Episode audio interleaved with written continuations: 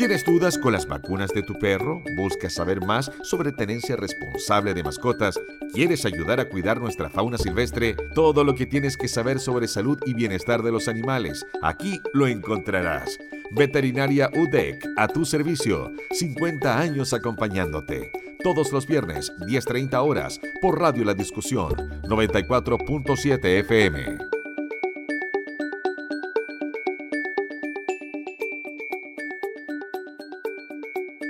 Conversamos temas de veterinaria y a solo un par de meses para comenzar con la primavera-verano, el aumento de la temperatura en Chillán es inminente y con esto llegan las no queridas garrapatas, un gran tema, garrapatas en perros. Estamos con el doctor Sebastián Muñoz Leal, académico del Departamento de Ciencia Animal de la Facultad de Ciencias Veterinarias de la Universidad de Concepción. ¿Cómo está Sebastián? Muy bien, gracias. Gracias por la invitación. Qué bueno. Hoy, qué bueno tenerte nuevamente por acá, ¿eh? con nosotros tratando este tema. Eh, habíamos, eh, lo habíamos conversado, ¿ah? porque como decíamos, anticipábamos ahí, nos viene este cambio de temperatura que no solo nos afecta a nosotros, también a nuestras mascotas, a nuestros animales, este tema de las garrapatas en perro. Lo primero, ¿qué tan problemáticas son las garrapatas?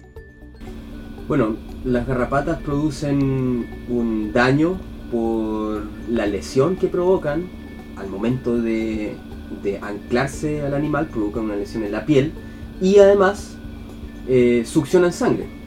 Por lo tanto, tú comprenderás que una infestación elevada por estos em, ectoparásitos que se alimentan de sangre puede provocar eh, anemia ¿sí? en, las mascotas, específicamente en perros. Eh, y además son vectores de microorganismos, y estamos hablando de virus, bacterias y protozoos principalmente. Ya, perfecto. Entonces, em, hay una manera, lo estábamos conversando antes de, entrar al aire, ¿se pueden prevenir las garrapatas o tenemos que acostumbrarnos definitivamente a, no sé si convivir, pero ya a que esta época del año vienen las garrapatas y todos los años ahí tenemos que, quizás algunos fumigan la casa, ¿verdad? Limpian los perritos, están preocupados de, de sacárselas, de, a revisarlos permanentemente. Sí. Lo que, lo que hay que entender es que las garrapatas que uno ve sobre los animales es aproximadamente un 5% de la población que existe en un lugar. Por lo tanto, em, la gran parte de, de, la población de las garrapatas va a estar en el ambiente. Por lo tanto, tratarlas sobre los animales solo va a eliminar a las garrapatas que están parasitando eh, hay em, fármacos, drogas que son efectivas, que las matan, pero que no van a afectar a las que están en el ambiente. Y son estas las que sobreviven y luego pueden pasar en un estado de latencia el invierno y luego con el calor se activan de nuevo y comienzan a parasitar. ¿Qué es lo que quiero decir con esto? Que em, una buena eh, acción para deshacernos de estos parásitos sería enfocar la eliminación de estos en el ambiente. ¿Qué podemos hacer para eso? Bueno, fumigar sí, es una buena opción. Eh, podemos eh, hacer un lavado con cloro del patio donde estén los perros, por ejemplo. Es importante y también se puede hacer, por ejemplo, eh, sopletear, por ejemplo, una pared, una pandereta que tenga muchos poros y que estos poros son especiales para que las garrapatas se escondan. Si usted le pasa agua, la garrapata va a permanecer ahí. Pero si usted sopletea algo con, una llama, las garrapatas van realmente a eh, morir. ¿sí? Em, pero esto es difícil. O sea, eliminar a las garrapatas de un pueblo o una ciudad o un país es algo que... Imposible. Desde mi punto de vista es casi imposible. Porque hay que... Em, unir, digamos, que a toda la población para que todos estemos en una campaña para eliminar, eliminar garrapatas, porque si no, estos, eh, estos artrópodos permanecen en el ambiente. Lo decía usted, ¿qué pasa, por ejemplo, si yo fumigo mi patio, he hecho cloro, pero el vecino no lo hace? Exactamente, las garrapatas del lado van a pasar fácilmente al lugar donde se hizo un intento de, de eliminarla. ¿Y cuáles son los lugares preferidos para esconderse? Como le decía, la pandereta, esas cositas. Exacto. Estas garrapatas poseen un comportamiento que se denomina geotropismo negativo. ¿Qué significa esto? Que eh, no van a estar en el suelo. Van a estar, van a caminar y se van a encaramar, van a subir y se van a resguardar en, en grietas, por ejemplo, que existan en la madera. Imagínense una casa de un perro que sea de madera, típico que le hacen como las dos aguas y queda un ángulo arriba. Y es ahí donde Ahí estas garrapatas van a estar. Entonces usted mira, por ejemplo, el suelo, oh no, no hay nada. Pero si da vuelta la cabeza, va a ver que pueden haber algunas hembras que estén ahí eh, hoy poniendo. Porque los huevos también los ponen. ¿Cuántos huevos son los que pueden llegar a poner? Una hembra podría poner entre 5.000 a 10.000 huevos. Entonces estamos hablando, además, que en una temporada pueden haber cuatro ciclos reproductivos, hasta cuatro ciclos reproductivos. Entonces imagínense solamente una hembra, ya podríamos hablar de un poco más de 40.000 huevos. Demasiado. Ahora, eh, doctor, estamos en agosto. ¿Cuándo ya tenemos que poner en práctica todo esto? ¿En qué fecha? ¿Septiembre ya, por ejemplo, empezar a fumigar, prevenir, limpiar bien? Eh, sí, lo ideal es que ahora ya cuando pasen las lluvias, cuando ya aumente un poco el calor, hay que estar atento. Eh, sobre todo en, por ejemplo, en, en los patios donde tienen superficies con cemento y quedan algunas grietas, es muy probable que las garrapatas estén escondidas ahí porque pueden permanecer durante el invierno sin alimentarse. Invernando. Exacto, y esperan las temperaturas y luego eh, se activan y buscan a sus hospedadores. ¿Qué eh, tratamiento podemos aplicar al perro para eliminarla? Algo, algo efectivo. Bueno, es- existen varios, em, varias formulaciones em, que se aplican en modo de una pipeta, ¿sí? Es como el más conocido, eso que hay. de- Exacto. Pero aquí hay varias cosas que hay que tener en consideración y es que, bueno, la pipeta va a eliminar solamente a las garrapatas que están sobre el animal y segundo, em, las garrapatas desarrollan resistencia. Eh, por lo tanto, es importante ir variando el, em, el- La forma, la molécula, la la molécula. ¿sí? el, el tipo de antiparasitario que se utilice. Y eso eh, va variando, las, las farmacéuticas van generando nuevas moléculas, van dando vuelta a moléculas para que estas garrapatas eh, no se hagan resistentes o para tener un, un- un efecto efectivo. ¿sí? Aparte de sentirla o verla en el perrito, ¿existen algunos síntomas eh, que pueden alertarnos que tiene garrapata el perrito? Em, uno de los síntomas podría ser anemia, Ya. pero cuando, si ustedes ven anemia, ¿y a qué me refiero a anemia? Cuando hay em, poca sangre en el, en el animal dando vuelta, por decirlo de alguna forma, usted va a ver, por ejemplo, que las mucosas del animal están más bien pálidas. Si usted ve, por ejemplo, las encías del animal podrían estar pálidas. Ahora, eso ya es cuando existe una infestación considerable. ¿Sí? Por ejemplo, podemos ver los perros que andan en la calle, callejeros, que están a veces en las orejitas ahí plagados de Exacto. garrapata.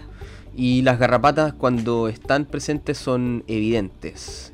Eh, Sí, es evidente la infestación. Y por lo general ustedes van a ver que se agregan. Y eso es porque las hembras cuando están eh, fértiles atraen a los machos y atraen no solo uno, sino que varios machos. Y no hay solo una hembra, pueden haber varias hembras. Y emiten feromonas que atraen más garrapatas y por lo tanto por eso se agregan.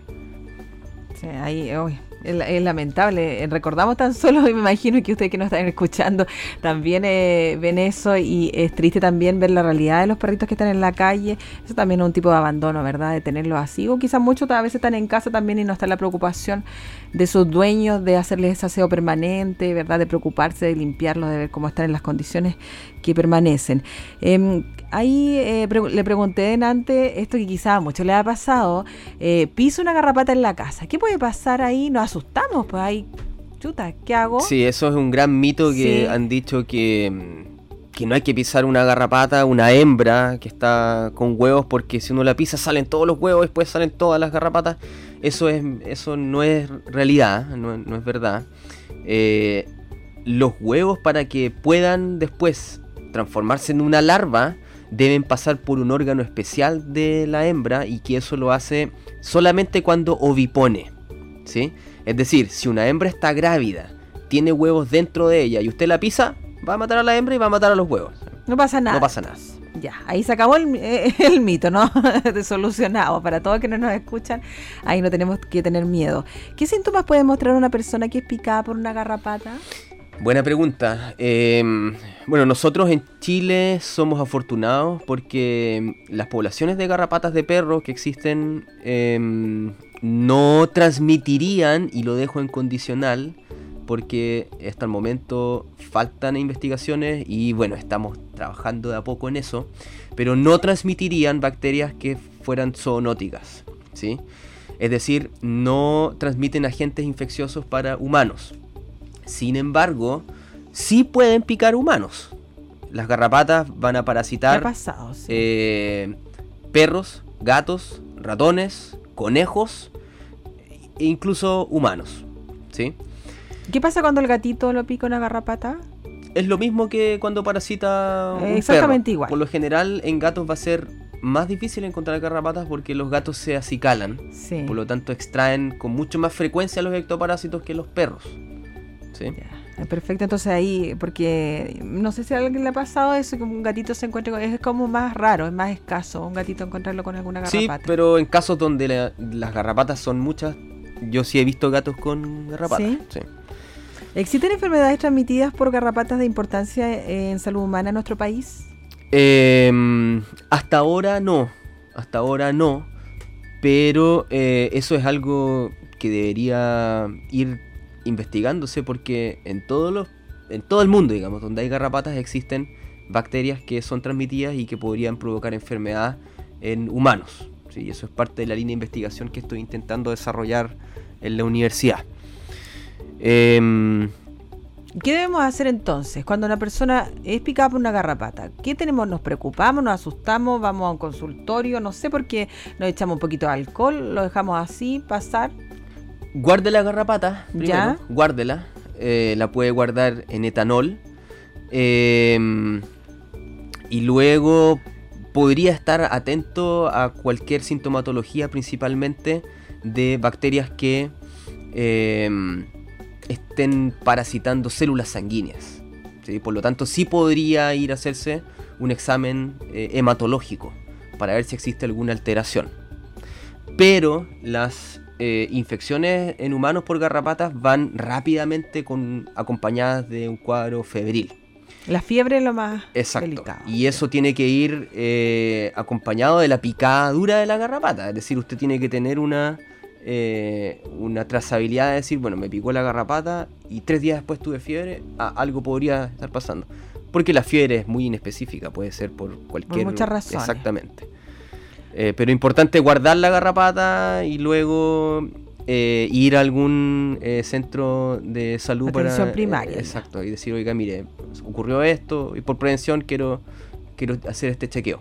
Pero a priori, en lo que nosotros sabemos, no hay bacterias que sean zoonóticas todavía que las hayamos encontrado en Chile.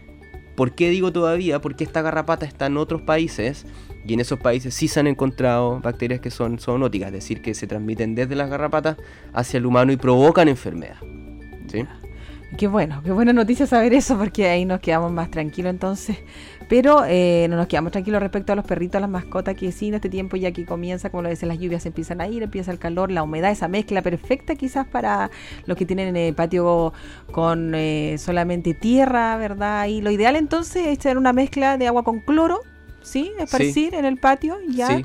Y ahí lo- tranquilamente se pueden mover los- nuestras mascotas sin problema y así evitamos entonces de que tengamos eh, garrapata en esta fecha. Claro, pero hay que estar atento porque eh, los patios colindantes Sí, lo que también pueden tener garrapatas y los dueños pueden ser no tan atentos y pueden eh, proliferar en los patios colindantes las garrapatas y luego van a volver.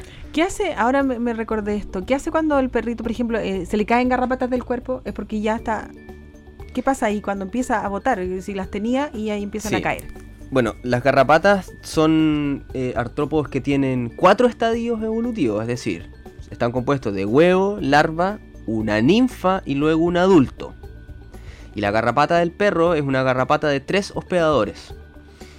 ¿Por qué? Porque primero se alimenta una larva, luego completa su alimentación, cae. En el ambiente muda a ninfa, y la ninfa sube de nuevo a un animal, se alimenta, cae, y luego esa ninfa muda a adulto, puede ser macho o hembra. Y tanto macho como hembra también se suben al animal. Las hembras son las que son más gordas, que parecen un poroto. Así Ya. es. Esas son las hembras. Y luego las hembras, alimentándose, emiten feromonas y atraen a los machos. ¿sí? Entonces nosotros podemos encontrar un recambio de garrapatas a lo largo de una temporada y pueden ser larvas, pueden ser ninfas o pueden ser hembras. ¿sí? Y cuando la hembra cae, eh, se supone que ya está fértil, busca un lugar para poner los huevos y ovipone. ¿sí? Y esos huevos pueden, eh, pueden haber hasta cuatro generaciones durante una temporada. ¿sí? Pero la, la hembra pone huevos y muere. Ah, ya. Y luego Y esos huevos pueden transformarse en larva ninfa adulto hasta cuatro veces en una temporada. ¿sí? ¿Cuándo nos po- podemos decir ya? Pasamos la prueba. ¿Hasta qué fecha más o menos nos encontramos con. Mira, con la eso es relativo. Yo este año encontré eh, garrapatas en- hasta en junio, porque hubo algunas, algunas eh, semanas de calor y eso las activa y por lo tanto ustedes las pueden encontrar en los, en los animales. Eh, pero supuestamente en el invierno frío las garrapatas deberían estar inactivas. Y es así como en Chile eh, aún no se encuentran garrapatas en los extremos, eh, en el sur de Chile. Donde hace más frío. Exacto. Esta garrapata existen registros hasta el año pasado publicados en Osorno. Pero yo creo que fácilmente está en Puerto Montt, esta garrapata. Y a medida que el famoso eh, calentamiento Global. global vaya eh, siendo más Haciendo de lo suyo. exactamente las garrapatas van a ir aumentando su distribución también y eso es algo que se ha estudiado en todas partes y existen modelos de predicción y en Chile qué es lo que va a ocurrir esta garrapata se va a ir a latitudes australes a medida que aumenten las temperaturas durante el invierno sí porque son los inviernos fríos los que impiden que se que- que establezca llegue la población.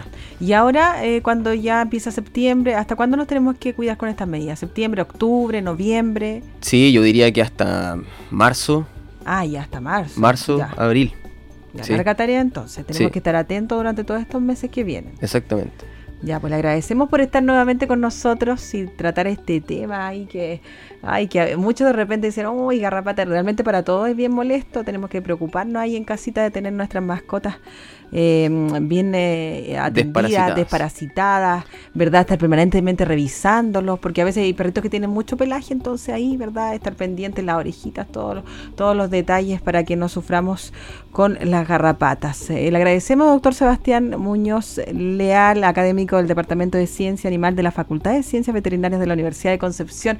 muchas gracias Todo lo que tienes que saber sobre salud y bienestar de los animales. Veterinaria UDEC, a tu servicio. 50 años acompañándote. Todos los viernes, 10.30 horas, por Radio La Discusión, 94.7 FM.